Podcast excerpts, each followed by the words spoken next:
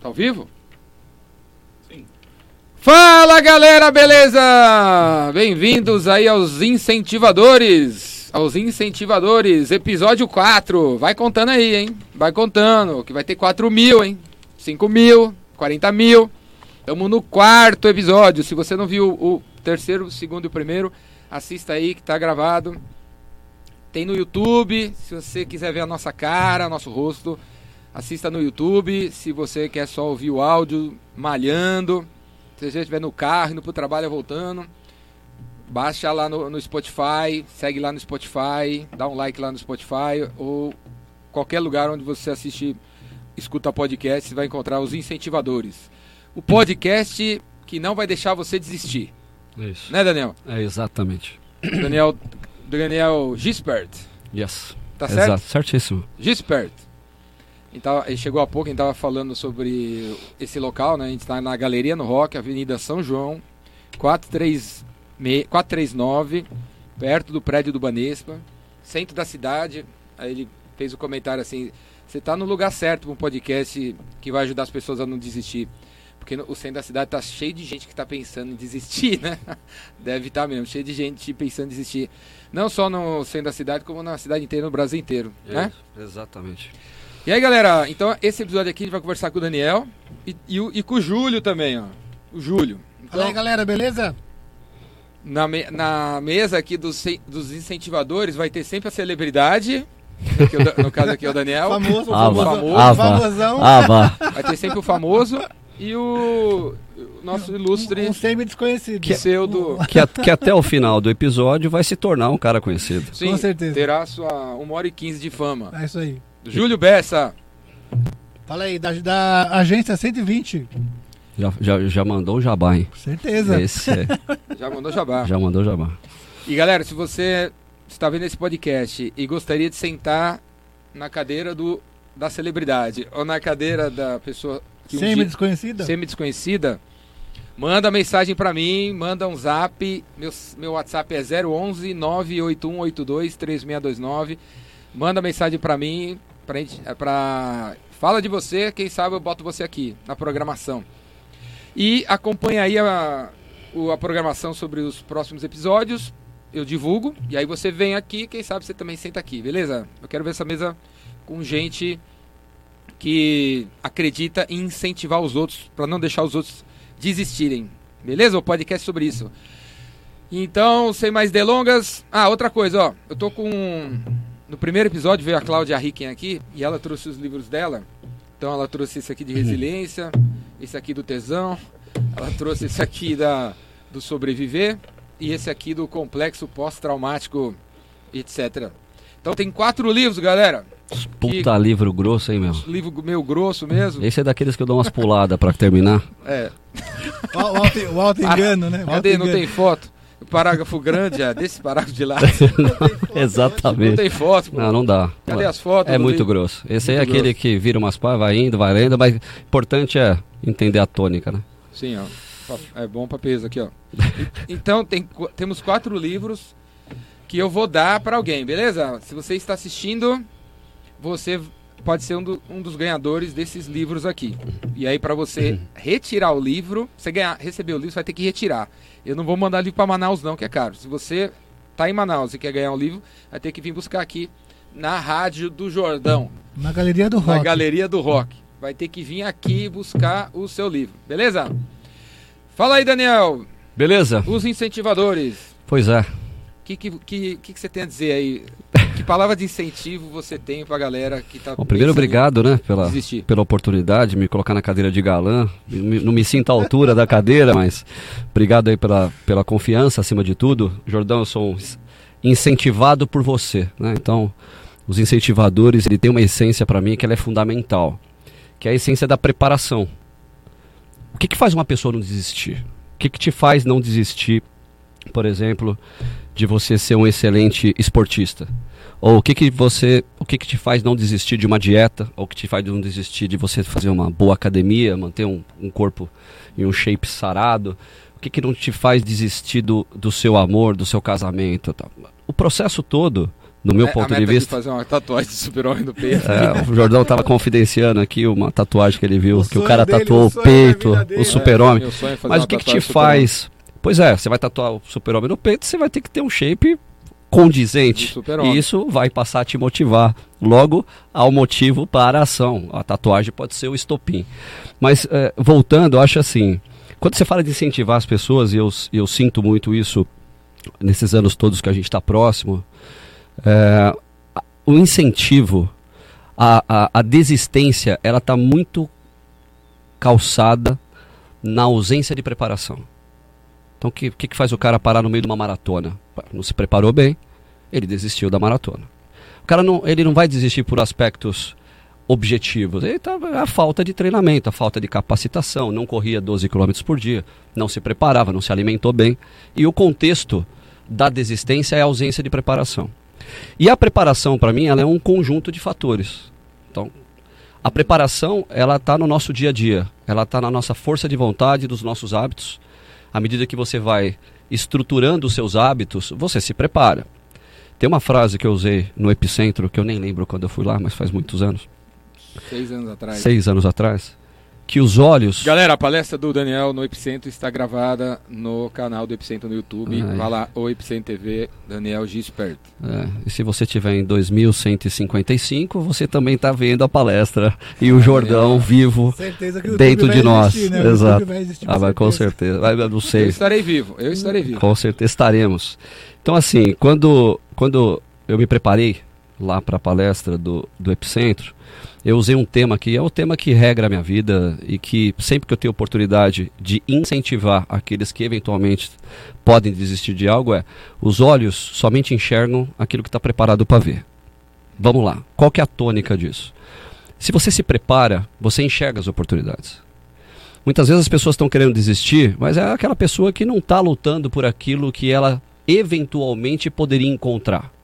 Então, sempre que eu falo com alguém que está com esse pensamento, que tem uma via de desistência, ah, minha vida não dá certo, minha vida é ruim, minha vida é isso. Obviamente, a gente acaba se colocando como um paralelo nessa história. Pô, cara, você sabia que eu passei fome? Você sabia que eu fui pedir comida na padaria? Você sabia que eu já rodei o centro aqui sem ter dinheiro para comer, entrando pela porta de trás do ônibus e pedindo carona pro motorista? Ah, mas pô, você tem uma puta consultora hoje. Beleza. Então, qual que foi a preparação? Eu nunca desisti. Então, às vezes que eu vim para cá, eu voltava sem querer desistir. No dia seguinte, a gente estava aqui de novo. E a preparação consiste em você ter uma base argumentativa, uma base de conhecimento que te permita fazer uma boa entrevista, que te permita vender um bom produto. Os caras que mais me encantam, as pessoas que mais me encantam no momento da venda é aquela que senta com você com apelo argumentativo. O cara vai me vender porta, porra, o último assunto é a porta. O cara consegue conversar, trocar uma ideia, tem um assunto global, culturalmente preparado, sobre os aspectos de assuntos gerais. Pô, você sabe o que aconteceu hoje? Eh, De manhã, você leu o jornal? Não, minha vida tá uma merda. Pô, mas caralho, vai se ler o jornal, se prepara, se capacita. Então os olhos somente enxergam aquilo que está preparado para ver. Quando eu entrei na área de construção civil, a última coisa que eu imaginava é estar na área de construção civil. Cara, t- Mas e. Mas é. Como é que você faz a pessoa não desistir da preparação? então, preparação é um saco, né? a preparação é um saco. Porque E é- tu- é- entra naquela história de você tem que se preparar para chegar Resiliência. lá. Mas, meu, Ah. vai, vai, vai demorar muito. Ah, Eu quero chegar lá logo. perfeito. Essa preparação que você tá pedindo aí, dizendo que eu tenho que fazer, é muito demorado. Eu acho que tem alguns aspectos. Eu acho que a primeira é a seguinte: você tem que entender e começar a trabalhar aquilo que são as suas fraquezas e as suas virtudes. Vamos lá. Imagina que esse jacaré está mordendo o pé o dia inteiro, né? Tá mais fácil desistir do que continuar, cá entre nós. É mais fácil ficar no sofá do que ir atrás. É mais fácil você não se esforçar do que ter o esforço. É meio natural. Eu prefiro ficar sentado do que andar. É um conceito.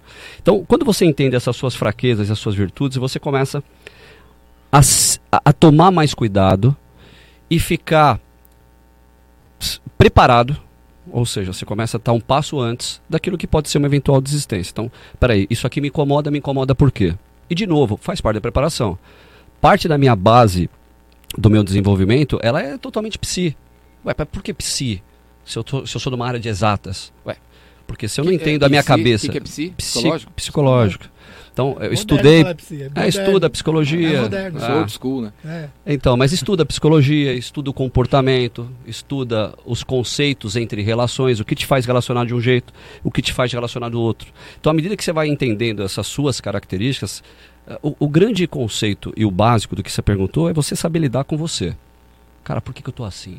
É, eu, eu acho que às vezes a gente quer bota metas pra gente, ou sonhos, que não, não, não tem a ver com a gente. Perfeito. É, é você tá com um sonho. de- é, sua meta é ter um shape aí, tá no shape. Só que não é, não é, não é você isso aí. Só que Perfeito. você tá com essa meta porque a sociedade, ou teu pai, ou tua mulher, ou alguém falou que tem que ser a sua meta. Tem que ser. E aí você tá desistindo porque não tem a, não é você. Não, não é você isso aqui. É isso. E aí, e aí esse é- conceito que você está é explicando. É, eu exatamente. as coisas que, que são nossas, Sim. a gente não desiste delas, sabe? As que a gente projeta, a gente tem a vontade de, de chegar e não são nossas, a gente procrastina, a gente desiste. Vai enrolando, Vai e enrolando. vai desistindo. Mas porque no fundo não, não, é, não, é, não te Ah. pertence mesmo. Ou, ou não é a hora. Não, lá. é exatamente isso. Então, assim, primeiro, entender essas fraquezas, virtudes, para você saber lidar com você. Acho que esse é o principal conceito. É, é se olhar o tempo inteiro. né? Então, antes de apontar o dedo pro outro, cara, vira o dedo para você. É, a gente tem que ter, a gente tem muito consciente daquilo que é a nossa base de desenvolvimento. Eu sei hoje mais quais são as minhas fraquezas, quais são as minhas virtudes. E eu tenho uma porrada de fraqueza. Eu tenho uma porrada de virtude. Eu tenho uma vantagem.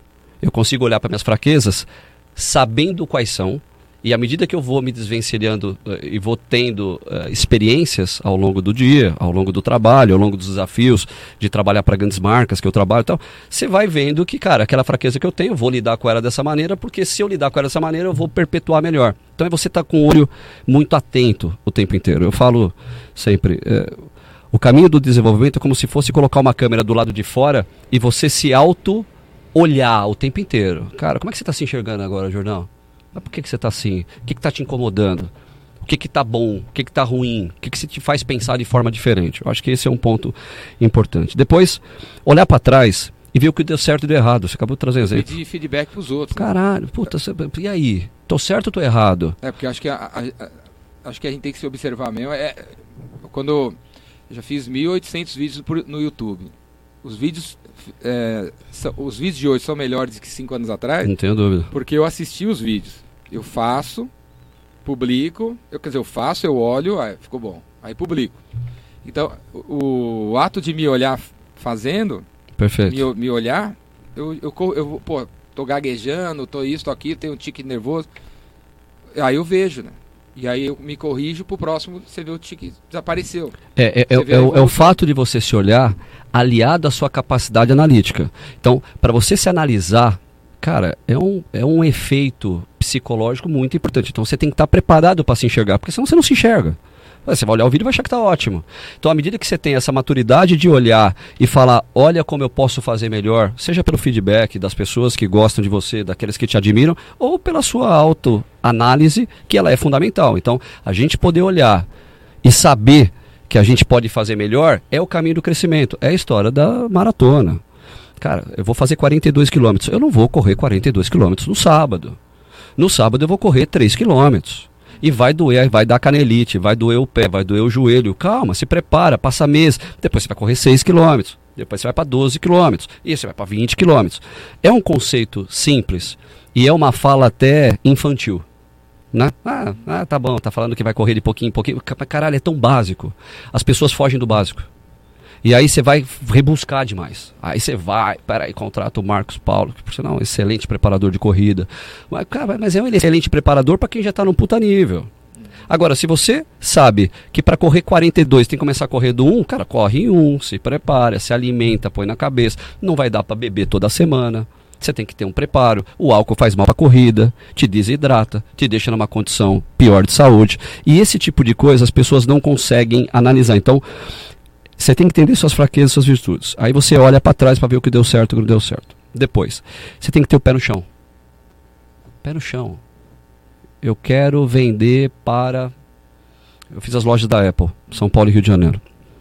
porra, mas antes de fazer a loja da Apple, eu tive que criar uma base e tinha que ter um pé no chão para poder vender a loja da Apple. Então, primeiro eu vendi várias lojas, lojas de Bom Retiro, do Brás, Oscar Freire, Gabriel Monteiro da Silva, vai subindo o padrão. Aí quando a gente, eh, eu me senti preparado, quando a gente se sentiu preparado, a gente foi abordar um cliente chamado Apple. Eu fiz a, a loja do Rio de Janeiro e a loja do Shopping Morumbi. O que te faz vender para uma Apple? É o pé no chão de ter preparado uma base e a preparação, que é o próximo item. Cara, como é que eu me preparo para atender um cliente como esse? Como é que eu me preparo para ter um diálogo com a minha esposa, com a minha namorada? Como é que eu me preparo para ter um diálogo junto com meus filhos? Como é que eu me preparo para estar aqui com você? Como é que eu me preparo? Então, a preparação, ela é fundamental porque ela te abre os olhos para você criar uma base. Então, a pergunta que você fez, que é super inteligente, quer dizer, como é que a gente não desiste? Pô, a gente não desiste se a gente analisar nossas fraquezas e nossas virtudes, olhar para trás, vendo o que deu certo e o que não deu certo, põe o pé no chão, treina, se capacita, estu, escuta, pergunta, velho. E acho que uma outra coisa que tem a ver com o que você está falando é. Eu acho que o, o que também a- ajuda a não desistir é bater meta, né? Perfeito, Re- é, metas, realizações, resultados. Né? perfeito. Então quando você. Quando você. Você botou. Um, um dia eu quero vender para Apple, mas antes. Deixa eu vender para essa outra empresa aqui. Perfeito. Aí você vende e entrega, se sente realizado porque entregou, bateu uma meta. Eu penso que isso enche você de orgulho, Certo. de autoestima, amor próprio e tal. E aí você se sente forte, Empoderado, empoderado. palavra moderna. Agora eu vou abordar a Apple. É isso. agora eu vou abordar a Apple. Exato. Eu, eu- realizei algo, né? E o desenho da meta, Jordão? me- bater meta é fundamental para não desistir. E meta. O que, que é meta? E metas, meta, meta pequena, meta É vai uma metinha, um degrau. meta. um degrau a meta tem outro. que ser. A meta tem que ser alcançável. Ela tem que Meta ser inteligente. coerente, inteligente. Pode até dar e deve aquele friozinho na espinha. Faz parte do jogo. Porque a meta que não te dá o frio na espinha, peraí, é meta, põe um né? pouquinho mais. É- é- é A gente estava conversando é sobre academia. Eu né? faço academia todo dia. Cara, eu tenho uma meta de tentar colocar. Hoje a minha meta é 35 quilos de supino de cada lado. Pô. Tá puxando, hein? É, mas é a meta. Eu coloquei a meta, eu já tô com 25. Eu quero ir para 35, mas tô no 25. Sabe quando eu vou testar o 35? Não sei se eu testo esse ano. Porque eu tô no 25, eu preciso me preparar no 25, eu preciso ter um volume Aí, de 25 repetições pra no 25 25 é 25, 30. de cada lado. Isso, aí a gente vai de 25, põe mais 5 de cada lado, depois põe mais 5 de cada lado para virar 35.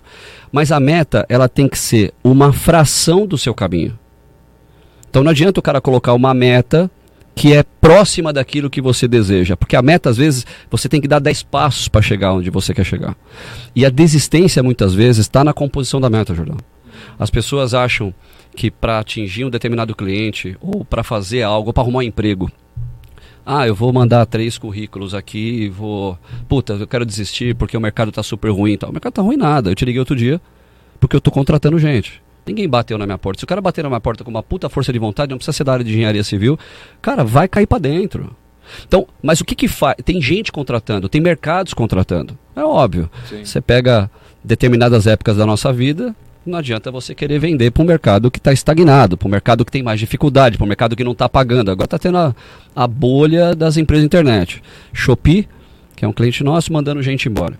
Aí você tem Shopee tá mandando gente embora? Shopee Loft, Loft A mandou compra- metade. A melhor compra na internet feita por uma pessoa que eu conheço foi o Leonardo. Romano, que está aqui por trás das câmeras e não- ainda não apareceu. É, Um dia ele, ele comprou um. Como é que chama? Um Twig. sei. É esse? Twix, Um Twix, Twix. Twix. De 99 centavos no Shopee com frete grátis. É. E aí ele Recebeu, recebeu, recebeu em na casa. dele. Recebeu em casa. Mas acho que os caras do Shopee ficaram tão revoltados com ele que bateram no chocolate, assim, amassaram, a, a- a encomenda chegou toda torta. Chegou. Mas chegou, mas tava lá, veio de Niterói. E aí, Saiu do e- estoque de e- Niterói. E, fechou a Shopee, né? Porque depois dessa Chegou, compra aí, a Shopee não quer nunca mais vender no responsável. Brasil. O Leonardo aqui é um dos responsáveis pela demissão da, Shopee. da Shopee. Então agora está numa bolha, né? Então a Loft está mandando embora, Quinto Andar está mandando embora, as empresas de tecnologia de uma maneira geral estão vivendo um, um clima que é natural. A gente já viu isso acontecer com a bolha da internet, com a bolha imobiliária, agora a bolha do mercado digital. O mercado digital é aquele mercado que vive a bolha, cresce pra né? cacete, Startup faz uma. um monte Eu fiz a- gente, puta, é uma baita empresa. Eu fiz a Loft ali na, na rua Tabapuã, um prédio inteiro. Você já mandou gente embora, Lindo. Eu Nesse mandei. esquema, assim, mandar uns carimbos. Já. Teve a pandemia. Já. A gente passou. Como, o que, que você sentiu no dia que você mandou não sei. Fala aí. O que, que você sentiu no dia que você mandou não sei quantos embora? Jordão, é assim. Pra não desistir. Ah. Assim, pô, acho que agora dando. Pois é, você sabe que eu, de certa maneira, o que eu vou te dizer é até irresponsável, né? Mas dentro dessa irresponsabilidade, que quem está ouvindo vai saber mensurar, eu acho que eu não tenho contato com a desistência. Cara, eu nasci sem essa porra. O que é ruim também, porque às vezes a ausência de um determinado Sim. nível de medo tal vai te coloca numa coisa. teimoso, Vai, vai vai levar teimoso, teimosia. Pois é. E aí a gente vai se aconselhando, né? Vai fazendo terapia, a mulher psicóloga em casa, você sabe disso, e brava pra caralho. Vai dando uns toques e comendo o rabo o tempo inteiro. Mas a história é a seguinte: depois, de, depois dessa construção, na ausência da desistência, que eu sempre trabalhei, então vim procurar emprego no centro, aquela porra Você toda. achou esse emprego no centro? Cara, achei todos. Ó, eu vendi rosa, eu vendi plano de saúde, eu vendi consórcio residencial. E aí eu fui parar no Terra de Santa Cristina. Sei. Puta, que eu não vou pro céu, né? Porque eu vendia terreno pra mesma pessoa três, quatro vezes. Mas é um assunto que não dá nem pra tratar em público. Falar hoje? Não dá pra falar Não hoje. Falar hoje? Não precisamos. E depois a Terra de Santa Cristina me conectou com, com o mercado imobiliário, que eu fui ser corretor de imóveis. E depois de ser corretor de imóveis, eu fui pra construção civil. E aí é onde eu estou até hoje, há 20, praticamente 25 anos. Então, o que, que não me fez desistir? Em 2019, a gente vinha voando. A gente passou uma crise grande em 2014. Em 2019 voando. A, a LOC está, naquela época, em 2019, a gente estava com 800 e, 830, 850 funcionários. Lembrando que os funcionários da LOC não são funcionários de construtora, não é carpinteiro, servente, pintor, é equipe de engenharia. Então, é um volume grande de gente. Atingimos aí um volume de 85, 90 obras concomitantes. Então, são 90 canteiros que daria para visitar num dia, vamos chamar assim, pelo Google, né? Obviamente, obras espalhadas. E obra de todo porte, você conhece algumas, né? É, obra de hotel, hotel na Bahia, o Fazano na Bahia, hotel, prédios aqui em São Paulo, o Ibis aqui em cima, pertinho daqui, no centro. Então a gente fez muita coisa. Quando a gente chegou em 19, a gente vinha voando, contratando gente. E essa ideia de contratação sempre, sempre foi uma ideia que me motivou. Porque à medida que eu tive uma necessidade e uma falta de emprego muito grande, eu sempre tive o prazer de contratar. E essa contratação fazia com. Pô, a gente alimentou famílias, né? São 850 pessoas na NOC, puta, multiplica por quantas pessoas o cara tem em casa. É, sempre foi um lado social é, importante pra gente, assim, porque com muito carinho a gente contratava todo mundo. Em 20, com a pandemia, a gente tomou um dos, o, o maior baque da nossa história, porque a gente deixou de ter uma linha dentro do nosso DRE, que é a análise contábil de como a empresa se estrutura, que a primeira linha lá em cima é a receita bruta. E aí você deixa de ter uma linha chamada receita bruta. A gente teve o lockdown. E como a gente construía para terceiros, as obras pararam. Então os escritórios, que é um grande mercado que a gente tem até hoje, deixou de ter obra, porque as pessoas estavam mudando o conceito de atuação no escritório, como também não podia entrar nos prédios. Eu fazia, eu faço muita casa na Fazenda Boa Vista, é, Aras Larissa, Fazenda da Grama, que são os grandes condomínios, Quinta da Baronesa, no interior de São Paulo. A gente tem aí umas 40, 50 casas em execução hoje nesses condomínios. E naquela época também tinha. E os condomínios pararam, porque as pessoas que moram nesses condomínios se eh, foram se. eh, como é que fala? Se fi- ficar em casa dentro dessas casas. Então eu não podia ter obra nesse condomínio. Então a gente deixou de ter a linha da receita. E aí, Jordão, eh, foi muito duro pra gente. Com o tempo, com o empresariado, com a gestão, você vai ficando mais cascudo. E chega uma hora que a gente tem que tomar decisões, as decisões são duras, mas a gente tem que tomar decisões. E, e- e a gente acaba demitindo as pessoas para privilegiar aquelas que continuam. Então a gente muda o foco. Em vez de focar em que eu estou demitindo, a gente foca naqueles que eu estou dando e continuando dando oportunidade para continuar com a gente. Então foi esse o desenho, é o que não faz a gente desistir. Então a gente passou por todas as dificuldades. À medida que você vai crescendo, e como eu disse, você vai se preparando, os seus olhos vão tendo mais abertos, aquilo que você não enxergava, você passa a enxergar. Ganha você casca, ganha casca. ganha a casca, você começa a lidar melhor com o financeiro, você começa a dar- lidar melhor com a contabilidade, você consegue lidar melhor com a demissão, você consegue lidar melhor com aqueles que lá estão. E aí a gente tem uma prática de uma gestão baseada nisso, ou seja, à medida que eu me preparei, que eu olhei, entendi minhas virtudes e meu comportamento, olhei para trás, olhei para frente, esse processo vai fazendo com que a gente faça melhor aquilo que a gente já fez meia boca um dia, como pega lá seu primeiro, segundo vídeo, ou primeiro mês de vídeo seu, você, caralho, meu, se eu pudesse reeditar, mas é bom que aquilo aconteceu, porque hoje você enxerga a coisa de uma maneira totalmente diferente. E aí a gente não desiste, né, cara? A gente não desiste. Eu acho que a desistência, ela tá de novo baseada na ausência de preparação. Eu acho que isso é um conceito para mim básico. Óbvio, não dá para generalizar, porque tem gente que tem mais dificuldade para algumas coisas e menos para outras e por aí vai. O conceito também da desistência, quando você começa a se analisar, você começa a entender um pouco dessas virtudes e fraquezas e você começa a colocar isso dentro de um pano de frente, não de fundo, você começa a analisar um pouco questões educacionais. Então, nós somos todos brasileiros, criado num país onde a gente lida com a escassez. É o tempo inteiro, é o ter porque não tenho, é, faz parte da nossa construção. Quando você lida com isso, alimentado por uma primeira e segunda infância, pais muito muito que reprimem muito a criança ou uma mãe muito presente, uma mãe muito ausente, você vai tendo um indivíduo adulto com algumas travas ou com algumas dificuldades. Qual que é o conceito da melhoria para que você não desista baseado naquilo que você nem sabe? É estudar. Cara, deixa eu me entender. Quem sou eu nesse contexto? À medida que você começa a enxergar que dentro desse contexto você é essa pessoa que tem essas dificuldades, essas facilidades, este tipo de comportamento, você lida melhor com a forma de como não desistir. Porque a desistência, para mim, cara, é uma coisa extremamente pobre. Você nunca desistiu de nada na vida? Eu acho que sim. Eu acho que sim, mas eu não chamo de desistência. Eu chamo de quando logo depois que você começa a botar o pé no chão, entender suas virtudes, tal, tal, tal, você coloca em prática algumas ações. Não deu certo.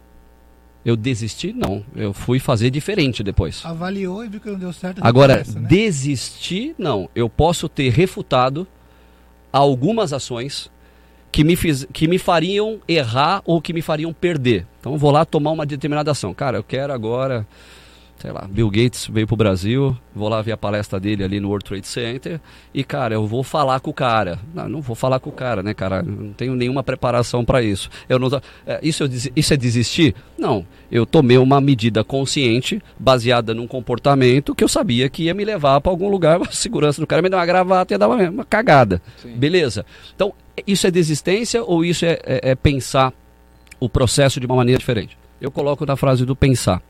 Eu acho que sim, Jordão. Eu, no dia a dia, eu, eu tenho uma tendência de. Isso eu levo para mim e levo para as pessoas que estão próximo de mim, de não desistir. Eu acho que a, a desistência, ou ela é uma projeção da meta mal feita, ou ela é uma falta de preparação. Agora, à medida que eu estou dois passos atrás, me preparando bem, eh, organizando bem a maneira de como eu vou abordar, eu não desisto, porque na verdade eu estou na fração daquilo que eu busco, não no, no inteiro. Não, numa empresa como a sua, tem a, junta lá os diretores, numa reunião, uns 15 caras diferentes, e aí você tem uma visão X para fazer uma coisa e o teu colega tem a visão Y. Perfeito. Aí o Y tá ganhando. Isso é o dia inteiro. De você. É o que mais tem a Y. Aí você, aí você tem a sensação que tá todo mundo. É. Que a, a, ideia dele vai vencer. Ah. A sua vai não, não, vai, vai ficar de lado. Como é que você lida com essa sensação de que é. você perdeu? Ah, pergunta, e, pergunta excelente. Sabe, tô, perdi, ah, vou, vou, desistir da, dessa ideia aqui, não vai dar certo a minha ideia. Então, a pergunta é excelente, Jordão, porque aí a gente vai para um outro caminho, assim. Eu tenho noção que a gente não constrói nada sozinho, certo? Parece uma frase bonitinha, mas no dia a dia é muito difícil de empregar isso. À medida que eu estou num coletivo, a gente constrói uma empresa em grupo. Eu não construí nada sozinho. Meu sócio construiu nada sozinho. A gente construiu isso porque a gente sempre teve uma família, um grupo espetacular. Mas é o dia inteiro eu estou tomando decisões diferentes daquelas decisões iniciais que eu pensava. O dia inteiro. Às vezes muito mais preparado do que o meu interlocutor, mas certo de que a colocação dele me fez refletir. E dentro da minha reflexão, eu tenho como ponderar. Tô querendo, vamos querer, imagina, a Loki nunca fez ponte, tá? Mas imagina que eu venha com uma ideia, que eu consiga contextualizar. Ainda não, né? Ainda, Ainda- não. É ainda difícil. não. É difícil. Mas a é, imagina, até porque a maioria das obras são obras mais públicas e a gente está fora desse setor. Mas imagina que a gente consiga fazer é, ponte, que a gente consiga. A gente tenha corpo técnico, que a gente tem, capacidade, entendimento, a gente pega e construa todo esse caminho. À medida que a gente constrói esse caminho, eu vou lá e levo para essa diretoria ou para esse grupo. É muito importante a colocação de todos. Inclusive naquilo, Jordão, que a gente não tem um, um contexto bem formado, a gente leva como ideia. Puta, estamos com uma ideia. E aí vem enxor- enxurrada de palpite, de tudo. E, invariavelmente, eu, ou quem está perto de mim, isso acontece muito numa empresa que tem já um nível de maturidade, puta, refuta, segura. Eu lido com uma geração muito jovem. Eu já fui muito jovem, né? Então hoje, com 45, eu, eu vivo com uma geração muito jovem. E, e ter a capacidade de entender psicologicamente como aqueles se colocam, de que maneira eles constroem o raciocínio, também me dá um handicap fudido. Que a pessoa coloca, o eu vejo que vem com emoção, que vem com isso, beleza, separa, o que, que é importante, o que, que não é importante tal, e a gente vai para uma decisão. Às vezes a decisão ela está fora daquilo que eu imaginava que fosse ser, e às vezes a decisão é exatamente a que eu queria que fosse, porque dentro de um olhar mais maduro, ou dentro de uma construção, eu falo, não, nós vamos seguir por esse caminho que é importante para a gente agora. E aí eu acabo motivando aquele que muitas vezes não, não toparia ou não tinha aquela ideia como sendo uma ideia é, correta, ou que não era o caminho que ele imaginava, eu acabo cooptando aquela pessoa para uma ideia diferente. Então também tem uma construção nisso. E às vezes a construção, a construção não pode ser na força, né? Então eu vou lá, planto, puta, vamos dar uma pensada. Se eu vejo que não está entrando, puta, vamos dar uma pensada. Mas eu estou preparado para isso. Eu sei que eu não posso forçar, porque se eu forçar um pouco mais, até daria certo, mas não necessariamente seria um negócio genuíno, né? Então, ó, dá uma pensada, tenta me trazer até amanhã outras duas ideias, mas olha o que eu estou tentando te trazer. Puta, aí amanhã a ideia é diferente, a pessoa sai daquele campo emocional entre força força restritiva e força impulsionadora, né? Um empurrando o outro. Então, calma, vamos lá. Amanhã a gente conversa melhor, dá uma pensada, não precisamos decidir isso aqui hoje, e a gente vai construindo. Acho que esse tipo de preparação, Jordão, que faz com que a gente desista menos e e influencia as pessoas também para não desistir. Posso Qual- perguntar? Posso perguntar uma coisa? Vai, vai lá. É o semi-famoso, é como é semi-desconhecido, pode perguntar. semi-famoso tem direito a uma Não, é, pergunta. é semi-desconhecido, pode perguntar? Pode. É, você falou sobre a gente se autoconhecer, né? E, e tomar decisões baseado naquilo que a gente avaliou. Isso. né? Mas normalmente quando a gente, a gente se autoavalia, a gente fica, foca muito nos problemas ou nos nossos defeitos. Sim. Né? Como sair dessa, dessa escadinha de olhar para o defeito e não nas nossas, nas nossas fortalezas, na- nas nossas oportunidades? Como que você vê isso? Cara, o processo, para mim, né? O processo do autoconhecimento, ele é um processo que você passa tanto pelas virtudes como pelas fraquezas. Isso é fato. A grande questão é que a gente, o ser humano de uma maneira geral, ele acaba construindo a sua ideologia baseada nas fraquezas. Não, cara, você é um cara do caralho. Mas por que você é do caralho? Porra, talvez você consiga dizer mais as suas fraquezas do que suas virtudes. Porque a gente está acostumado a trabalhar as fraquezas, não as virtudes. E olhar para si com um olhar virtuoso, eu me acho um cara do caralho. Ponto. É fudido. Vai fazer o que a gente faz. Pô, tem filha, duas filhas da adolescência, uma constrói uma puta de uma empresa, acordo todo dia, eh, tem uma família maravilhosa, tem uma empresa. Caralho, meu.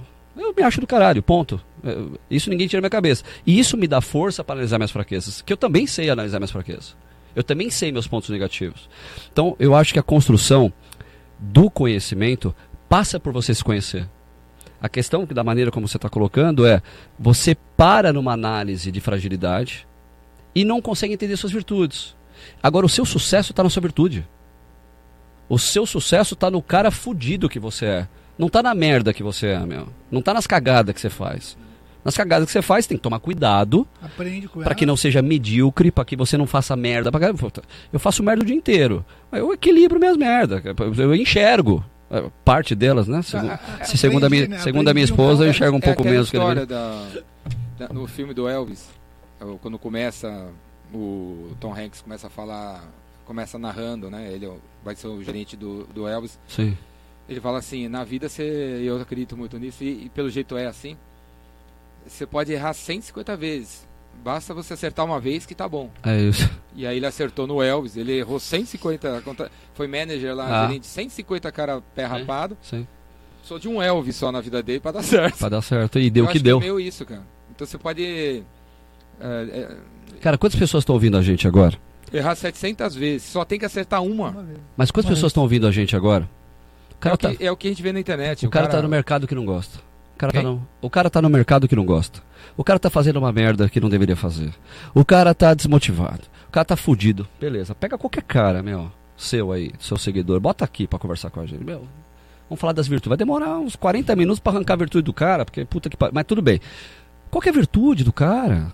Aí galera, tá convidado, hein? Você que Ah. só fala das suas, suas- das suas fraquezas, um dia vim Só aqui. fala de problema, Vamos de ver defeito. quantos minutos vai levar pra você falar de uma coisa boa. Fala das virtudes. E aí você colocar em prática as suas virtudes, cara. Colocar a- em prática aquelas suas virtudes do dia a dia. Eu passei a minha vida me alimentando de informações. Então, sei lá, você pega um dia como hoje. Puta, cheguei em cima da hora, inclusive, porque eu tava numa reunião num puta colégio americano no Morumbi. Fiquei um tempão nesse colégio, em reunião, quase duas horas. Antes disso, eu já tinha tido uma reunião. Puta, depois outra. Mas a agenda vai de conversar sobre contabilidade, gestão, jurídico, vendas e Isso. Ah, galera, por falar em contabilidade, Merchan, Merchan, atenção. Eu ia te falar, hein? É, temos, um merchan. patro- temos um patrocinador. Temos um patrocinador. Temos um patrocinador e queremos ter mais patrocinadores. Viu, Loki? Temos um patrocinador, São Lucas Contabilidade, Leandro Bueno Contador. Se você não conhece, vai aí no YouTube ver o canal eu conheço, conheci no dele. Epicentro. Conhecendo- ah, Figuraça. Daniel Figuraça. Leandro Figuraça. Contador. São Lucas Contabilidade é nosso patrocinador. Se você tem contabilidade, deve ter, né? Você deve ter um contador. Mas se você é daqueles que se encontrar o contador no shopping, é- o seu contador no shopping capaz de você nem reconhecer porque você não vê ele há 20 anos, porque ele só manda DARF boleto, então tá na hora de trocar o seu contador pelo Leandro Bueno, que tem uma equipe. E o diferencial do cara é não desaparecer, tá colado aí na tua empresa, visitando a tua empresa, olhando os seus impostos e ajudando você a pagar direitinho aí. Certo? São Lucas Contabilidade é nosso primeiro patrocinador, galera! Puta, 01, hein? A, É o 01. é o 01. É o 01. 01. E como você pode ver nesse momento, nessa mesa não temos água, não, Não tem temos café, água, não tem, tem nem café. café. não. O Cadê o Daniel, café? Cadê Daniel- o café? Daniel, não recebe. Da- cadê o café? Eu vou ter que sair pra tomar café Daniel aqui embaixo que- depois. Daniel vai ter que pagar o café dele, vai ter que comprar a água dele, porque não temos água, não temos café aqui. Então, se você é uma fabricante de água e de café, se você quiser patrocinar o nosso, os, os, os incentivadores, pula pra dentro, galera. Vai lá, Daniel, cortei. É isso. Você lembra o que você estava falando? Nem fudendo. Não lembro. Que era mesmo? Não, não lembro. Tá, Mas, ah, eu tava falando, você passa o dia, né? e Não, das eu- reuniões. da- das reuniões. é. Não, É, eu, já tinha, passado do colégio. Eu fui falar do colégio, aí eu falei das reuniões. Eu tô, tô dizendo o seguinte. Eu tava contando da contabilidade. É, quando você quer criar uma base de conhecimento, você tem que estar no multi. Você não tem, pode estar no mono. Tem que estar no estéreo. Então você tem que ter informação pra caralho. Eu sou da construção civil, cara, mas eu estudo contabilidade, estudo jurídico, estudo mercados de tecnologia, estudo startups, participo de startups. O processo de construção dos olhos somente enxergam aquilo que está preparado para ver, é você ter uma visão mais ampla. De novo, para quem está ouvindo a gente, pensando em desistir, ou quase desistir, ou uh, amanhã pode querer desistir, talvez você esteja no caminho errado, você esteja no mercado errado, você tem que se permitir. Quanto mais informação você tiver, melhor. Então, eu mudei de mercado algumas vezes. É, agora, quantos não estão ouvindo a gente poderiam estar mudando de mercado, indo para um outro desafio? O mundo é repleto de desafios. A maneira é, agora, o seu desafio, ele está coerente com as suas capacidades, com as suas virtudes, com as suas fraquezas? Tem gente que não, tem gente que não nasceu para tem gente que não nasceu para fazer eh, Pra venda, para trabalhar numa lanchonete. Isso. Tem gente que nasceu para trabalhar na lanchonete. Agora tem gente que está na lanchonete pensando em desistir. Tá bom. Agora, o que, que você está fazendo para estar num lugar diferente? O que você está fazendo para abrir um negócio? Você sempre incentivou que as pessoas abrissem seus próprios negócios. Eu nunca me vi trabalhando para ninguém. Então, eu me alinho muito com essa questão do cara, vou fazer eu. Então, quantas pessoas estão ouvindo a gente que não poderiam ter o seu próprio negócio, não podiam encarar? Cara, é se preparar, entender, desenhar, criar uma meta de curto prazo. Cara, para você vender um jornal, para você ter uma banca, para vender 40 jornais, vende um jornal. E já vender 40 jornais à medida que você vai se desenvolvendo, que você vai aprendendo, que você vai se capacitando cada vez mais. Quais oportunidades você incentiva, você existem hoje no mercado de construção que você está envolvido, que as pessoas que estão nos ouvindo poderiam abraçar, ocupar? Que tipo de, que tipo de empresa, que tipo de profissional, o mercado de construção civil que você está envolvido está precisando? Eu vou dar um passo para trás. Imagina o cara querendo desistir. E ele tem um mercado de construção civil, que é o mercado. O mercado de construção civil, com o déficit habitacional que existe no Brasil, ele não vai deixar de existir nunca, pelo menos na nossa geração, dos nossos filhos do nosso neto. Tem espaço. O Sim. Brasil representa, se não me falha a memória, 2,8% da população mundial. Tem noção? Estados Unidos, 4,3%. Aí você tem 16% e 18% entre Índia e China. Então, é 1,4 bilhões na China, 1,368 na, na Índia, que daqui a pouco vai passar a China o ano que vem. O que eu quero dizer com tudo isso? Existem oportunidades em todos os lugares, inclusive no mercado de construção civil. Inclusive. A gente agora, olha como é interessante, eu não sei quem está ouvindo a gente, mas vocês sabem qual é o resultado do PIB esperado para esse ano? As pessoas estão aí ouvindo a gente, sabe? Tem que saber. Tem que saber como é que você tá, quer trabalhar na área de vendas que você não sabe como é que o mercado está se comportando, ou quais são as co maiores commodities que estão aumentando, qual é o nível de inflação. Tem que saber, vai bater 2, 2,2% no Brasil. Aí a inflação lá nos Estados Unidos ontem deu 0,1%. Puta crise na Bolsa Americana. Tem que saber hoje. O assunto foi ontem. Então a gente tem que estar tá sedento por informação. Porque na hora que você estiver na frente da porra de um cliente aqui, você tem que ter argumento. Tem que saber discutir. Sim. Então você pega o mercado de construção civil, o Jordão, ele é um mercado espetacular. Porque ele não lida só. A construção civil, gente, não é bloco, areia e cimento. A construção civil, ela tem de tudo. Fala um item, vende na construção civil. O microfone, acabei de falar para você antes de entrar aqui. Estou fazendo um podcast por Luiz Fernando Garcia, super amigo meu, Nando. Eu estou fazendo um podcast para ele. Pô, a gente está comprando microfone, haste, mesa tal. É, parede acústica, a gente tem na construção civil. Iluminação, tem na construção civil.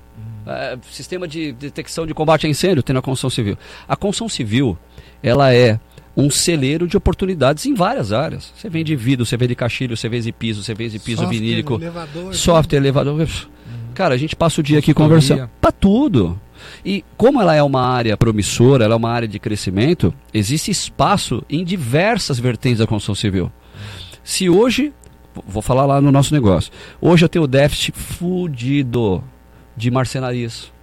Ah, você que trabalha com marcenaria aí, já sabe, já, Loki, arroba Loki Engenharia, arroba Daniel Gispert, só me procurar. Como é que é? Como é que é? Arroba Loki Engenharia, o Instagram da Loki. Segue aí, vale a pena, bem legal. Olha o tipo de obra que a gente faz lá. Então. o que, que você está dando aí? Seu, seu e-mail?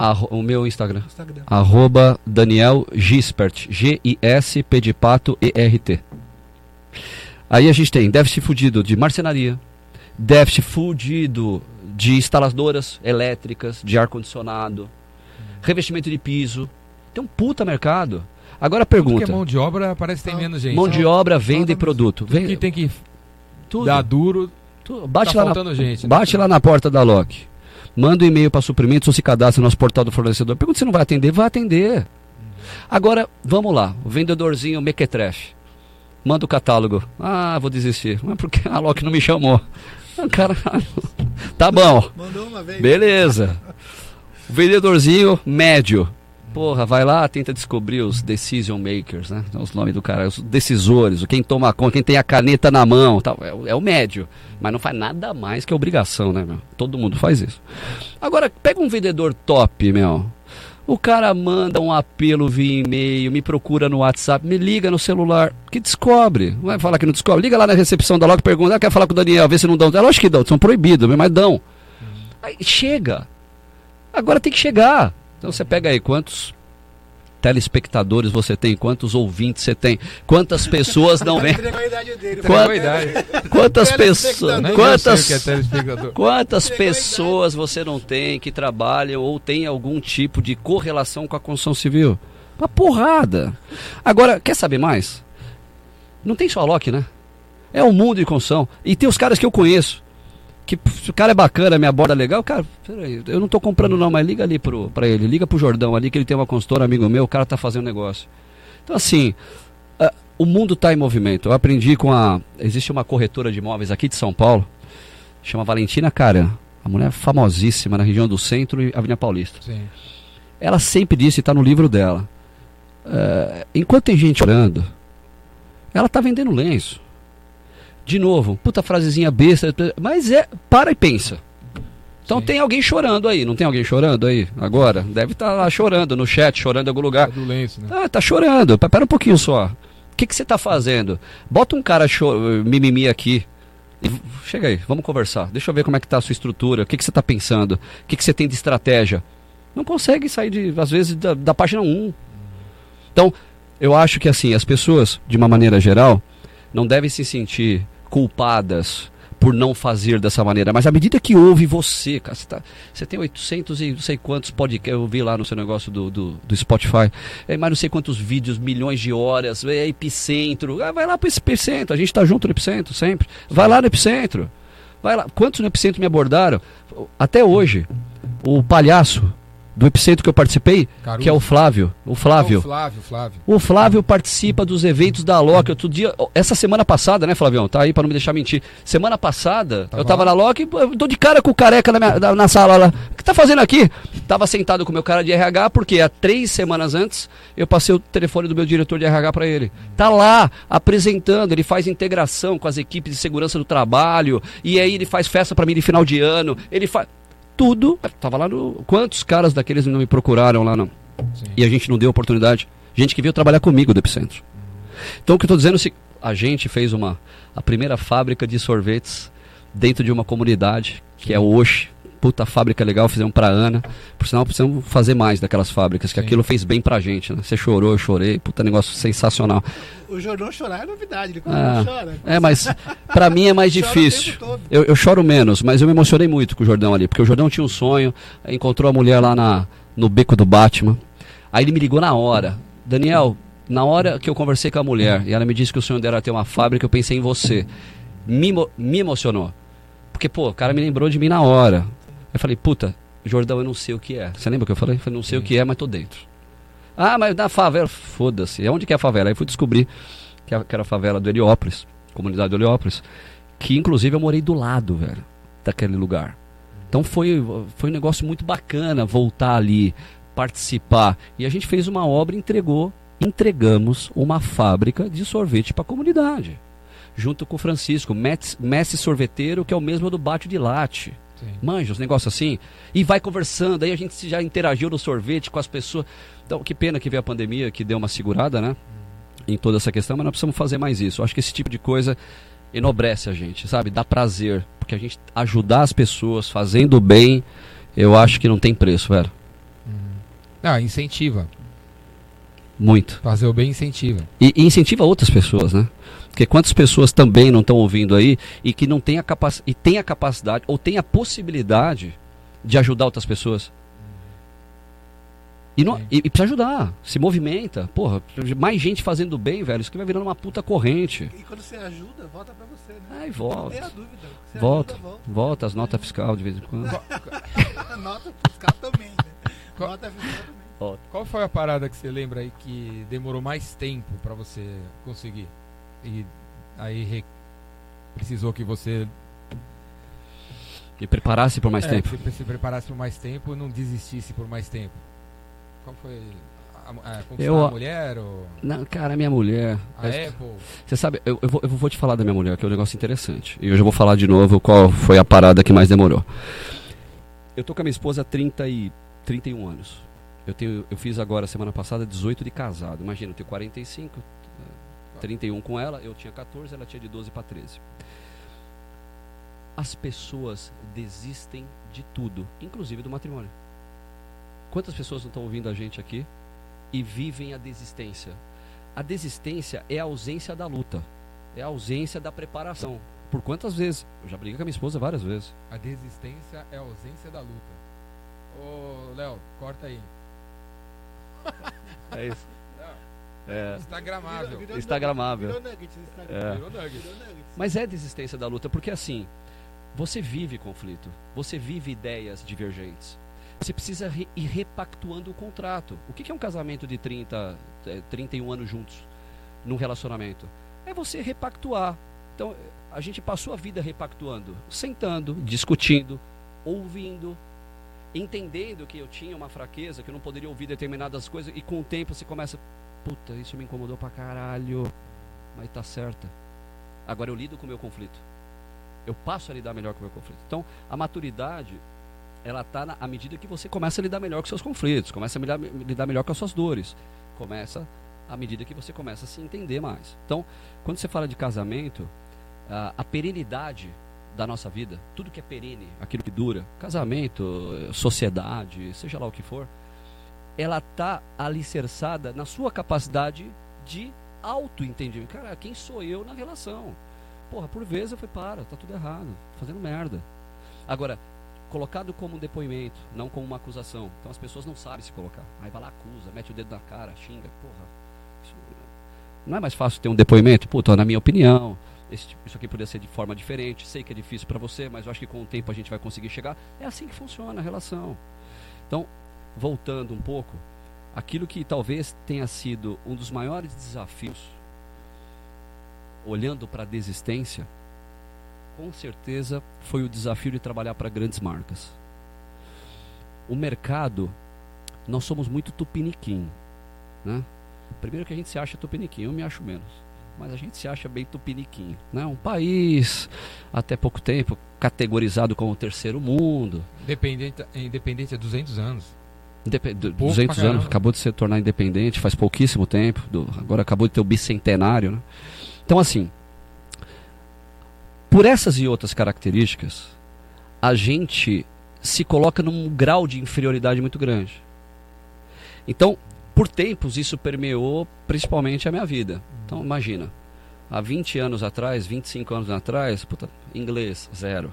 Cara, eu nasci em família simples, estudei escola pública a vida inteira, não tive acesso à faculdade na época que eu deveria ter, fui fazer faculdade velho, porque eu quebrei. Então toda aquela época que eu pedia comida, o caralho, fui vender rosa e tal. Era a época que tava todo mundo entrando na faculdade. Foi dos meus 18 aos 20 e poucos anos. Fudeu. Tava vendendo rosa. Tava vendendo rosa, do centro de São Paulo. Enquanto uns pedem alguém em casamento, é, alguém vende rosa. Pois é. Essa, essa frase é mais legal. Essa é legal também. Corta aí. No seu livro você deve colocar. Eu vou colocar. Alguns pedem pessoas em casamento, outros vendem rosa vende... Exato. E aí foi. Então, é, por essas e outras características, a gente se coloca num lugar inferior mais justo. Tem hora que você está no lugar inferior mesmo. Então, esse trabalho, Jordão, e a capacitação do desafio para trabalhar para grandes marcas, eu acho que foi um grande dilema. Hoje. Mas que momento que você deixou de ser vira-lata? Eu estava com esse complexo de vira-lata. Ele falou tupiniquim, não falou para vira-lata. Tupiniquim. Tupiniquim. Porque vira-lata eu sempre fui, meu. Eu sou vira-lata pra caralho. Por sinal, eu adoro mandar embora uns dog, uns dog alemão. É. É, o conceito de vira-lata é do cacete. Mas eu acho o seguinte: a que momento? Não, não é um momento. Eu acho que é uma construção. Então imagina que a parede tinha 2 metros de altura. Hoje ela tem 50 metros de altura, mas não chegou em 50, porque do 2 eu passei para o 3, para o 4, para o 5. A construção da abordagem ela se deu no tempo. Então, primeiro eu comecei a trabalhar marcas mais simples. Depois a gente começa a trabalhar marcas mais complexas. Depois, puta, me lembro quando a gente fechou nós fizemos todas, praticamente todas as lojas da FENAC no Brasil. Mas como que o cara que vendia rosas fez a loja da FENAC? Exatamente da forma como eu expliquei desde o começo. Preparação, entendendo as nossas Mas como fraquezas. Você foi parar lá? Na FENAC, por exemplo, é. como vendedor, eu, como eu sempre fui vendedor, sou vendedor até agora, é, eu tinha um relacionamento muito forte com um corretor de imóveis. Então, olha que legal. Como é que eu ganho obra? Quem me indica a obra? Como é que a obra chega para mim? Como é que eu descubro que tem uma Louis Vuitton querendo mudar para o Shopping Guatemi, ou que tem uma Apple chegando no Brasil, ou que tem uma Crafting Heinz querendo fazer assédio. Eu acabei de fazer assédio do Uber, no prédio do Viol, em frente ao JK Guatemi, são 9 mil metros quadrados, três andares. Caralho, como é que chega na porra do Uber, velho? Como é que a gente vai pro Vale do Silício fazer reunião lá com os clientes, fazer a Google na, na Faria Lima? Bom. Como? Tem várias maneiras. A gente, a gente vai construindo no meu caso especificamente. Mas é legal porque eu vou tentar criar um paralelo com qualquer outro tipo de mercado. Primeiro, eu sou da construção civil, beleza. Quem aluga a laje de escritório para aquele cliente que quer ocupar a laje que eu quero fazer a obra? Bom, são os brokers, os corretores de grande porte, então CB Richard Ellis, Jones Lang LaSalle, tem vários corretores, tem corretores independentes e tem o administrador do prédio. Não tem o prefeito do prédio, o prefeito do condomínio, tem esses caras. É ele que sabe quem vai alugar ali. Então a gente se conecta, cria uma, uma, uma meta, uma, uma metrificação. Cara, vamos fazer o seguinte: precisamos ter 10 indicações para apresentar cinco propostas para ter duas conversões. Cria o funil de vendas, joga em cima, sai embaixo. Com o passar dos anos, minha taxa de conversão era 10%, passou para 15%, bateu 37%. De cada 10 machadadas, 4 minhoca. Então, a gente foi construindo esse funil. Então, no caso de prédios, eu ia direto no broker. Tá bom, vamos para as obras de rua. Obras de rua. Eu, eu, a gente fez muita obra na região do Oscar Freire. Oscar Freire, Bela Cinta, Gabriel Monteiro da Silva. Que aqui em São Paulo, para quem não conhece, é o Jardins, é o bairro mais top aqui de São Paulo. Pô, como é que eu faço aquelas lojas, todos os restaurantes, no mesmo endereço, Jordão? A gente fez uh, uma concessionária de veículos, depois eu fiz o Hotel Lycra, depois eu fiz a Adidas, e, todas as obras no único local. Então, nos mesmos lugares, a gente fez várias obras. A gente vai descobrindo quem é o corretor da região. Casualmente, ali no Oscar Freire, na época, tinha um cara que era o cara que detinha os pontos de corretagem. Nos vinculamos a ele. E aí, eu faço uma obra, ponho uma placa, passo o vizinho do lado, quer fazer uma obra, e. Mas é tempo. São anos.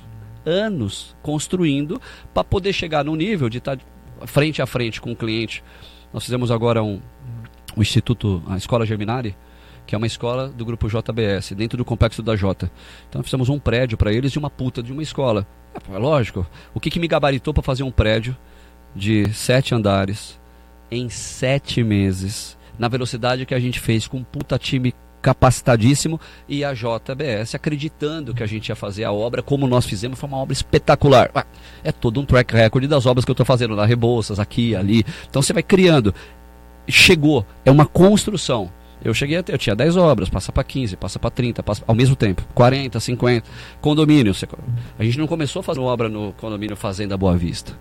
Hoje eu tenho 17 obras lá dentro. No Jardim Marajoara. Né? É, a gente começou a fazer a obra no condomínio do Jardim XPTO, depois a gente foi pro Jardins, aí faz uma rua, uma casa na Rua Polônia, que é no Jardins aqui em São Paulo também. Aí vai, faz uma casa legal num condomínio em Campinas, aí para puta, aí legal, aí lançaram um, um empreendimento. A gente já tem algum track record aqui para apresentar ali. Então a meta não é fazer a obra ali de, na largada, a meta é criar um caminho para chegar ali. E é isso que fode, porque o nego bota a meta para chegar ali, chega aqui no meio do caminho desistiu. Lógico, né? você pegou o caminho totalmente errado. Vai atravessar o vale como? Você tem que vir por aqui, dar a volta e chega lá. Então acho que esse, voltando para sua pergunta, o que, que foi mais longo no modelo de construção? Foi o fato da gente, é, com certeza, é, ter que construir o caminho. A, gravidez demora nove meses. O processo tem um tempo. É igual cura de concreto. Você tem um concreto, o concreto tem uma cura. Então você vai lá, você escora, põe a forma, concreto. O concreto tem que secar um determinado tempo para você tirar a forma. Não é tirar a forma antes do concreto pronto, você derruba a laje. Então, o processo de maturação, ele tem um desenho. E aí, você pega uma puta de uma geração que está assistindo a gente, tem que tomar puta cuidado com esse negócio, que é o imediatista, né? Eu quero. Caralho, como você quer? Eu quero. O nego não quer saber minha história. Não quer saber quantos anos a gente está ralando com nas osas. O cara quer. Mas como quer? Você se preparou? Não. Você fez? Não. Eu quero. Ai, caralho, eu vou desistir. Ah, então desiste, velho. Porque dá boa. Esse caminho que você está tendo. E não adianta, não tem mágica. Óbvio, você vê aí um unicórnio. Você vê uma puta startup. Você vê de fato algumas coisas implodindo, né? Porra, estourou a empresa tal, uma empresa colombiana chegou no Brasil, uma empresa americana veio para cá, é a essa, é aquela, vou nem citar os nomes aqui. Mas a gente sabe que são pontos fora da curva. Em todas as áreas tem, tem banco que bum, explode. Você vai ficar, você não vai. Aí passa um tempo você ouve, ah, Banco XPTO teve maior queda no percentual de ações na IPO, cacete. Né? O que, que você você fa... que, que palavra você tem de incentivo para os empreendedores, chefes aí que estão assistindo, líderes, donos e tal, que tem vários funcionários que nem vocês têm, uhum. para incentivar a galera, né? Porque uma coisa que eu escuto toda hora de dono é a galera que está desmotivada, tá para baixo. Galera o que o time? O time dele, o time dele tá meio para baixo. Qual é a que ações vocês fazem lá para manter todo mundo incentivado no gás? Puta pergunta boa. Você pensa, ó, galera, quem vem aqui no podcast, ó, ganha uma, a palheta do Jordão. Ô, Léo, dá um zoom na palheta, Léo. Ganha a palheta do, do Jordão. E o Daniel agora vai oficialmente. Eu vou passar a palheta Olha só. Daniel. Eu não tenho cartão de visita, eu tenho palheta de Obrigado. visita. Porra, mas E o que é o cartão de visita? Tem arroba Bisrevolution aqui, ó. É, o, é um cartão de E visita. o seu WhatsApp. Sim, é. Eu não tenho mais cartão de visita, palheta de visita. É paleta de É visita. palheta de visita. Boa. E o Júlio também tá ganhando uma. Mesmo sendo o nosso ilustre desconhecido, Ilustre conhecido, né? também tem direito à palheta. É. Jordão, é... não é fácil a gente lidar com a motivação. As pessoas são construídas de formas diferentes, as pessoas pensam de maneira diferente, as pessoas constroem as suas, as suas alegrias e suas tristezas muito baseado naquilo que é a construção do caráter, que do zero aos sete anos, depois dos sete, tal, tal, tal, e por aí vai, né? sem entrar muito em detalhes. Eu acho que a, a obrigação e o empresário, de uma maneira geral, ah, o empresário tem uma obrigação de ter um olhar generoso para com seu time. Esse olhar generoso é você saber o que está acontecendo. Quando você tem generosidade na relação, quando você tem verdade na relação, eu consigo saber se você está motivado, se não está motivado. Mais que isso, à medida que eu tenho um olhar generoso para você e um olhar verdadeiro, você passa a se motivar à medida que tem alguém olhando para você. O que acontece muito nas empresas, de uma maneira geral, as empresas elas trabalham muito com a razão, pouco a emoção, né? Eh, Trabalham menos o coração. Eu acho que o grande segredo de empresariado de uma forma geral, e isso a gente tem muito forte com o Marcelo, com o Eduardo, principalmente com o Marcelo, meu sócio, ele é um cara puta coração, um cara gente boa pra caralho. É olhar para as pessoas de maneira com muita generosidade. Às vezes o dia a dia eh, impede que a gente faça isso. Porque você tá na correria, você caga, velho, passa do lado, você vê que a pessoa tá meio assim, mas puta, foda-se, porque não dá, né? Mas eu acho que criar uma, um método que pode ser encontros, rodas, dinâmicas. É, o que acontece é que muitas vezes, e já aconteceu isso comigo, tá? Te confesso. O empresário, ele se omite disso. Porque não tem coragem de encarar os, os problemas, não tem cora- coragem de encarar uma comida de rabo, não tem coragem de encarar um problema. E isso é muito complicado. Porque à medida que você não está preparado e você não encara, logo você não gera a conexão generosa com a sua equipe. Aí não gera conexão, você não consegue ter a percepção da motivação. Aí não tem percepção da motivação, você fudeu, né? Porque você tem uma empresa desmotivada. Então eu acho que é isso. Eu acho que tem, mu- eh, tem muito empresário também que lucra e é incapaz de dividir aquilo que De repassar o ganho, né?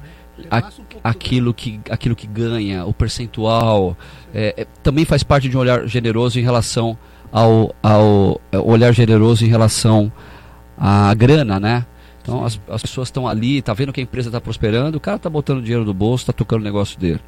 Eu acho que tem que ter tudo equilíbrio. Se o empresário nesse ano não pode distribuir 10, 15%, não pode distribuir 20%, que distribua 2%. O motivo, a iniciativa da distribuição é muito importante. Mas voltando, eu acho que é você ter um olhar generoso, é você ter proximidade com as pessoas, é você ter uma escuta ativa, Jordão. O empresariado, de uma maneira geral, é, até baseado em alguns bloqueios, medos tal, não tem uma escuta muito ativa assim. As coisas são muito pautadas em feedback, é, feedback, putas coisas meio idiotas assim. Não há uma conexão. Essa mesa aqui nas empresas, ela já impõe uma trincheira, né? É eu contra você e, e vamos pro pau, né? Sim. Então, você ter uma ambiência, você conseguir construir isso de uma maneira que seja pura e verdadeira, vai tornando a empresa cada vez. Um grande diferencial que a gente sempre teve foi de trabalhar com gente feliz.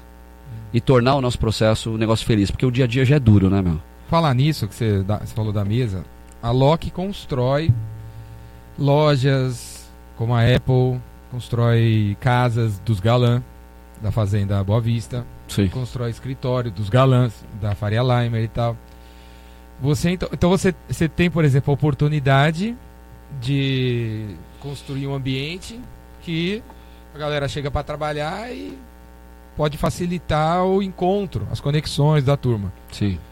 Fala aí algumas ideias aí para a turma que tem escritório, que eles poderiam colocar no escritório deles, para que incentivaria A motivação, né? a- a- a conexão. Conexão. a- Hoje- qual, no- qual o design A gente tá aqui na. do ga- escritório que motiva? A gente está na Galeria do Rock, né? Antes de entrar aqui, a gente estava conversando. A Galeria do Rock é um projeto de me- mea- é, metade do século passado, onde eu enxergo uma arquitetura muito atemporal. A arquitetura atemporal é aquela arquitetura que passa de ano em ano e você não entende que a coisa ficou velha, né? Não entende que ela é moda. Torre Eiffel. É, não é moda. Ah, foi ali, agora tudo é vermelho. Não, daqui a pouco tudo é preto, daqui a pouco tudo é amarelo, né? Não é isso. Então, você tem uma arquitetura. Hoje, nós somos motivados por uma série de, de aspectos. Então, a biofilia dentro do escritório é uma coisa muito importante. Bio, bio- Biofilia. É você trazer planta para dentro do escritório, é você trazer vida para dentro do escritório. O escritório, com o passar do tempo, o escritório, não sei se você lembra, mas o escritório era dentro de galpões.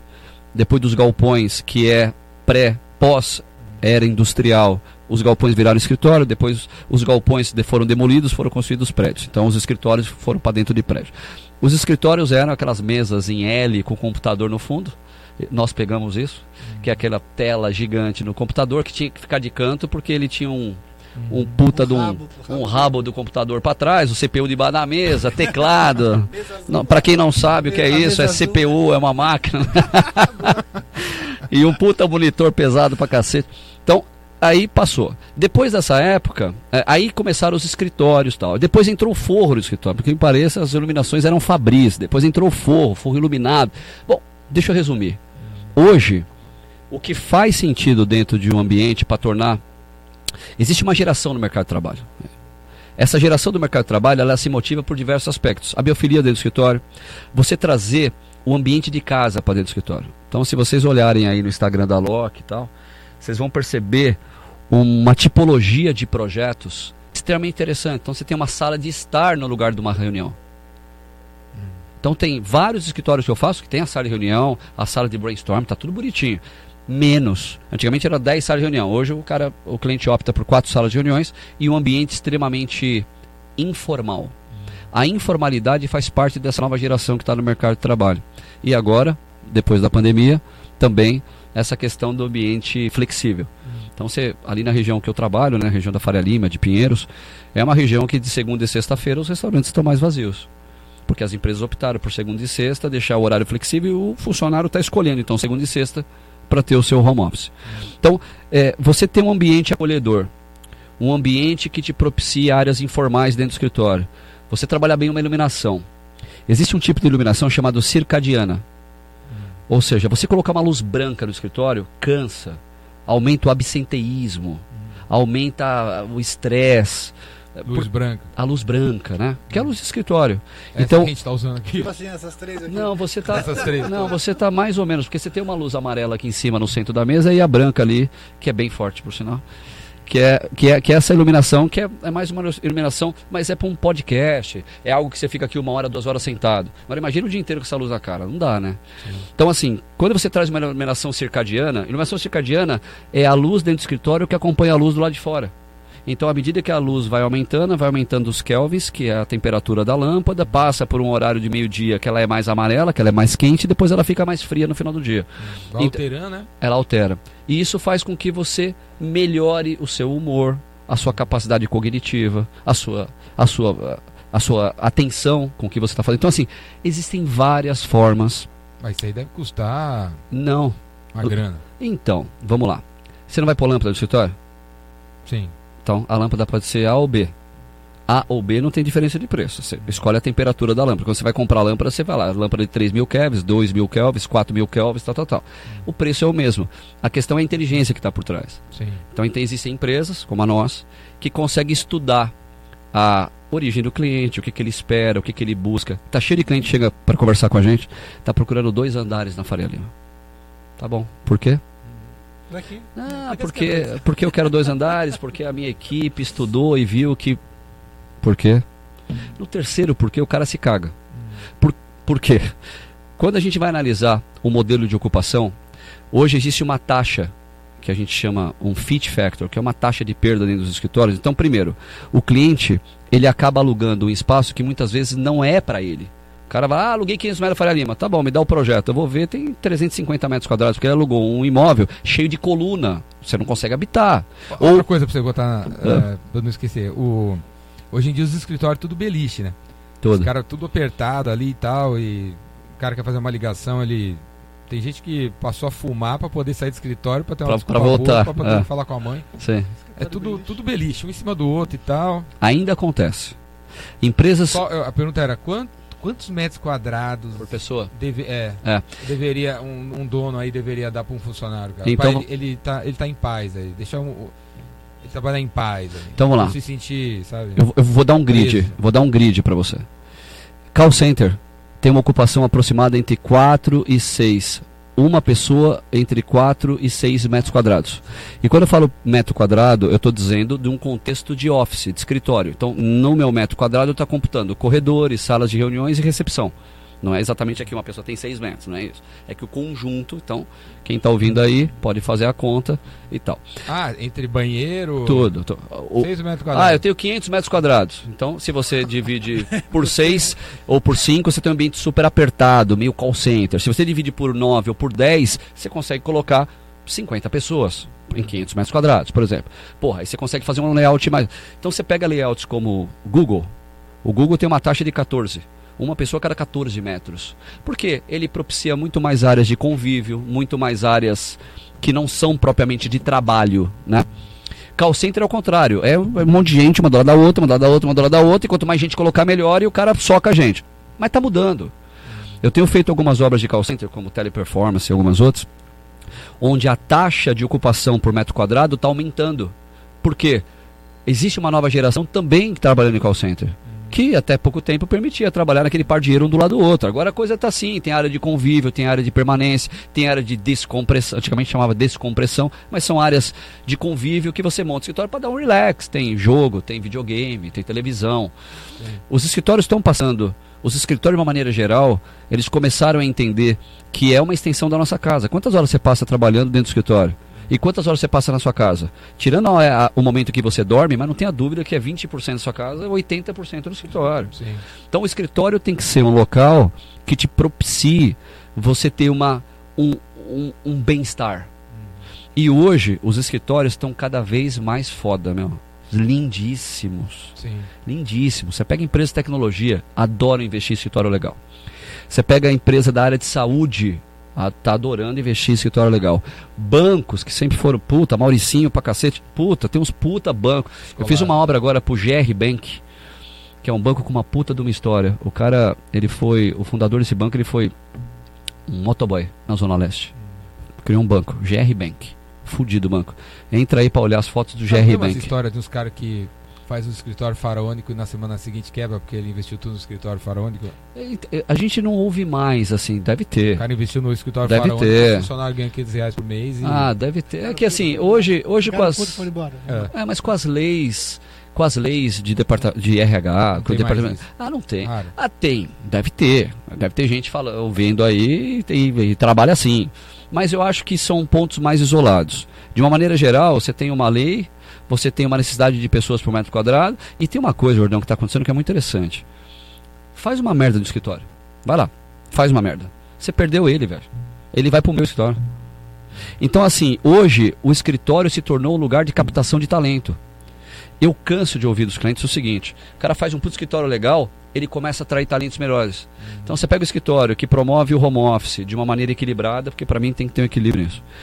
É, é você, endereço legal, você tem acesso. Ah, endereço legal, que te propicia uh, um bem-estar, tem uma eliminação circadiana, uma puta biofilia. Cara, é tão bom trabalhar. Cara, me paga um pouco menos, que eu vou para lá. Porque às vezes o salário não me propicia estar num ambiente que me faça bem por 80% do dia, ou 60% da minha vida, da minha vida. seja lá o que for.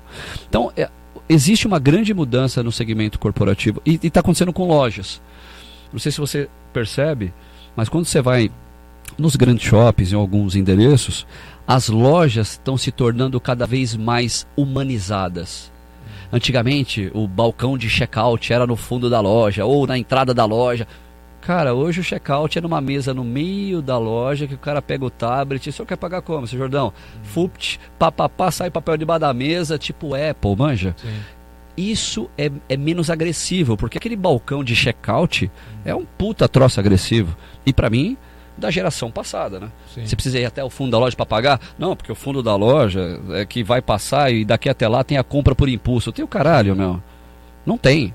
Eu quero me sentir bem na loja que eu vou. Eu, eu prefiro mil vezes, gasto vai mais. ser atendido uma pessoa que não, não, Não vai, tem, vai te conhecer na hora não tem, e, e não vai tem te fit nenhum. jeito. Tem fit nenhum. A pessoa fala, olá, boa tarde, estica a mão, porque tá querendo pegar o que você tá segurando.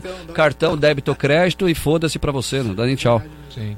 Então, hoje o atendimento humanizado, que também, que também tem uma ligação direta com o layout, que também tem uma, uma ligação direta com as pessoas, faz parte de uma geração. Os nossos filhos hoje já não sabem o que é cartão de tarja, né, meu? Minha filha ou aproxima é porra do celular que ela vai lá e plim no computador. Por sinal, eu queria fazer uma, de- uma denúncia, mas uma crítica aqui muito forte a esse governo que cá está. Não pode falar de política aqui, mas ele- eles inventaram a pior coisa do mundo, velho. O quê? A porra do Pix, mano. Minha filha me liga, pai, manda o Pix. Essa é Pix. Pix vai acabar com a humanidade, velho. Não dá. Manda o Pix. Manda o Pix. Manda o Pix. Puta, aí tem o golpe do Pix. Pega o Pix, pede o Pix pro pai e pede o Pix pra mãe ao mesmo tempo. Aí fudeu. fala. Cai no golpe. Na minha casa. Fala pro meu irmão, é, manda dinheiro aí, pai. Não tem dinheiro, manda o Pix. Manda o Pix. Manda o Pix, Cara, o Pix é de dinheiro, não, manda o Pix. maldição. Antigamente falava, filha, acabou o horário, não dá pra te mandar agora, porque não posso fazer 24 horas, banco. né? Como? 24 horas. Esquece. Mas então é isso. Então, assim, existe uma nova geração no mercado de trabalho, existe uma nova geração consumindo, existem as novas gerações de Starbucks, né? Porra, minha filha é apaixonada por Starbucks, né? Às vezes quando eu paro e fico pensando o psique da também. história. Ah, Minha filha é apaixonada, véio, tem cartão daquela porra, daquela Starbucks.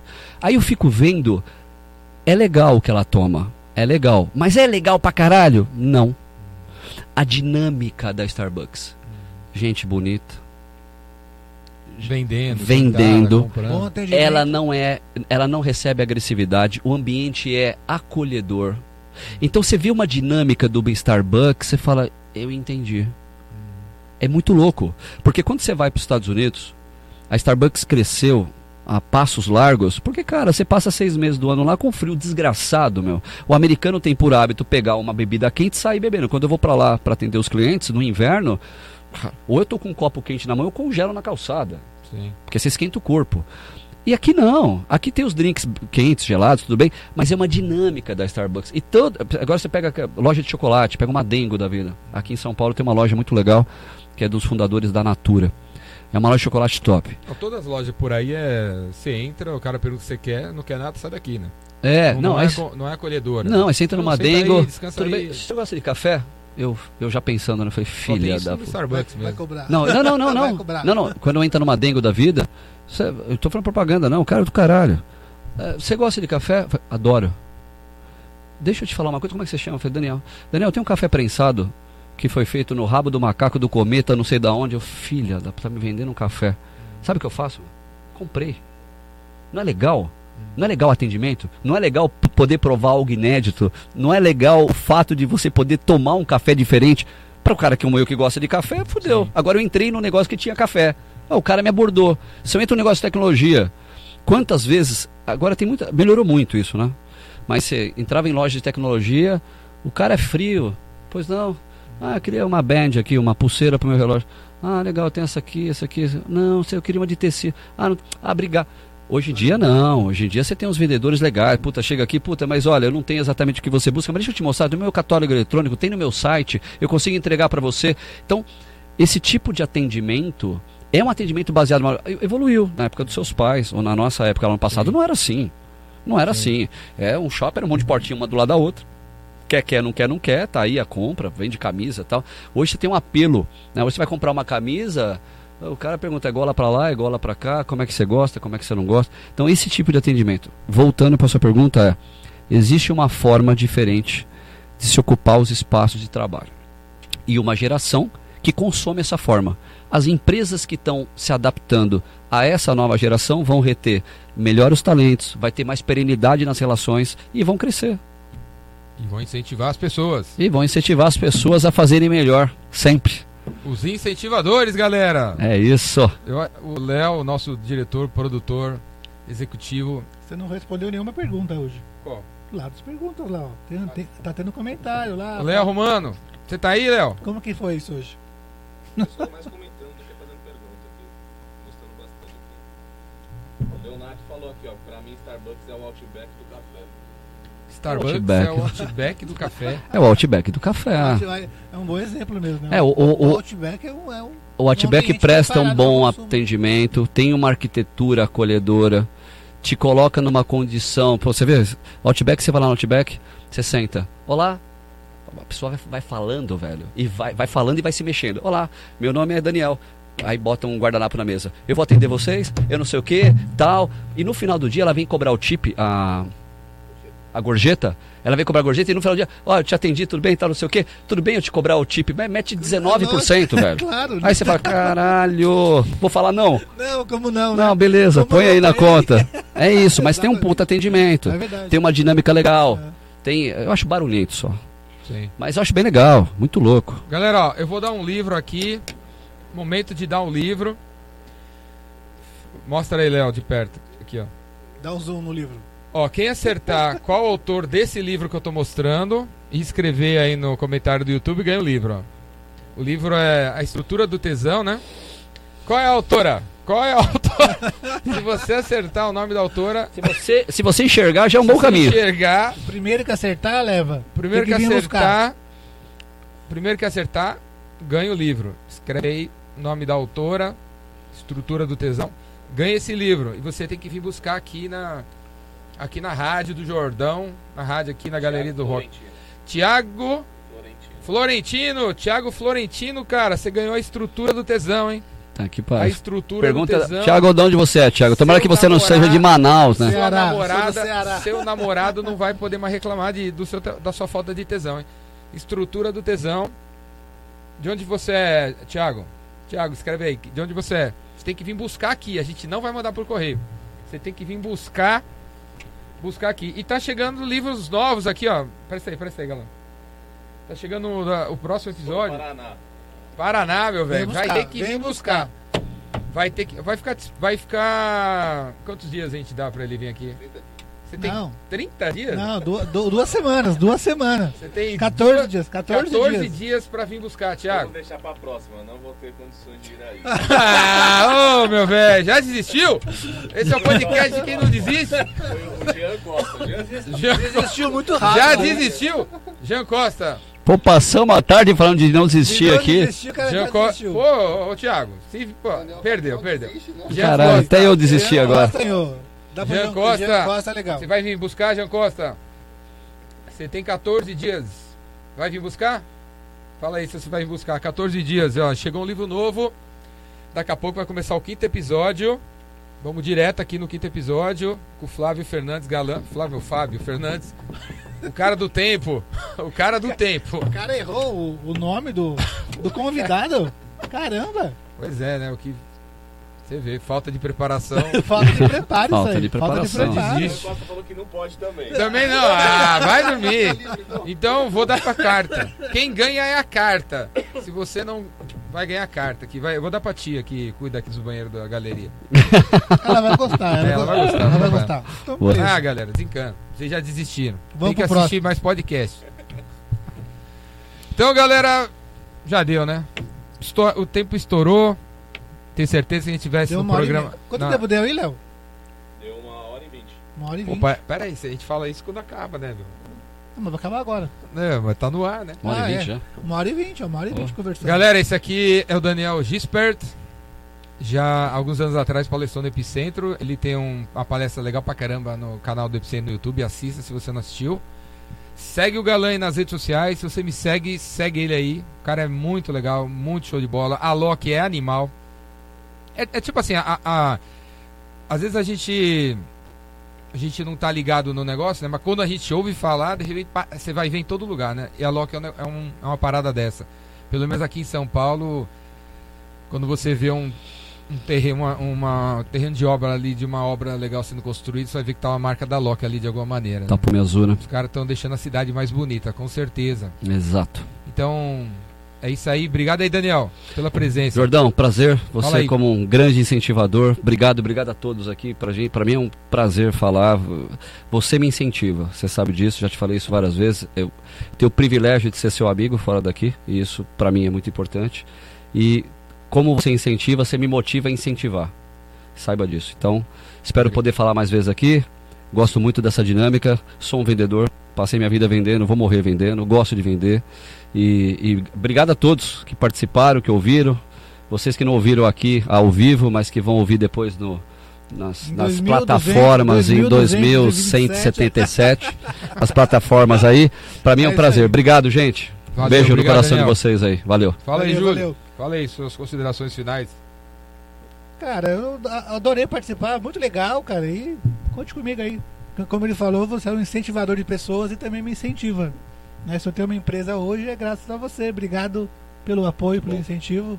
Show. E eu ajudo quem eu posso também, porque que nem o, o próximo, não é palestrante, né? O próximo convidado diz, eu ajudo porque eu sou egoísta, porque volta pra mim, né? Então, quanto mais você ajuda, mais volta pra você. É Isso é aí. legal. E agora o Daniel vai deixar o recado dele aqui na nossa mesa. Dá- escolhe a cor aí, dá uma chacoalhada. O dele vai ser azul, né? O Loki é azul.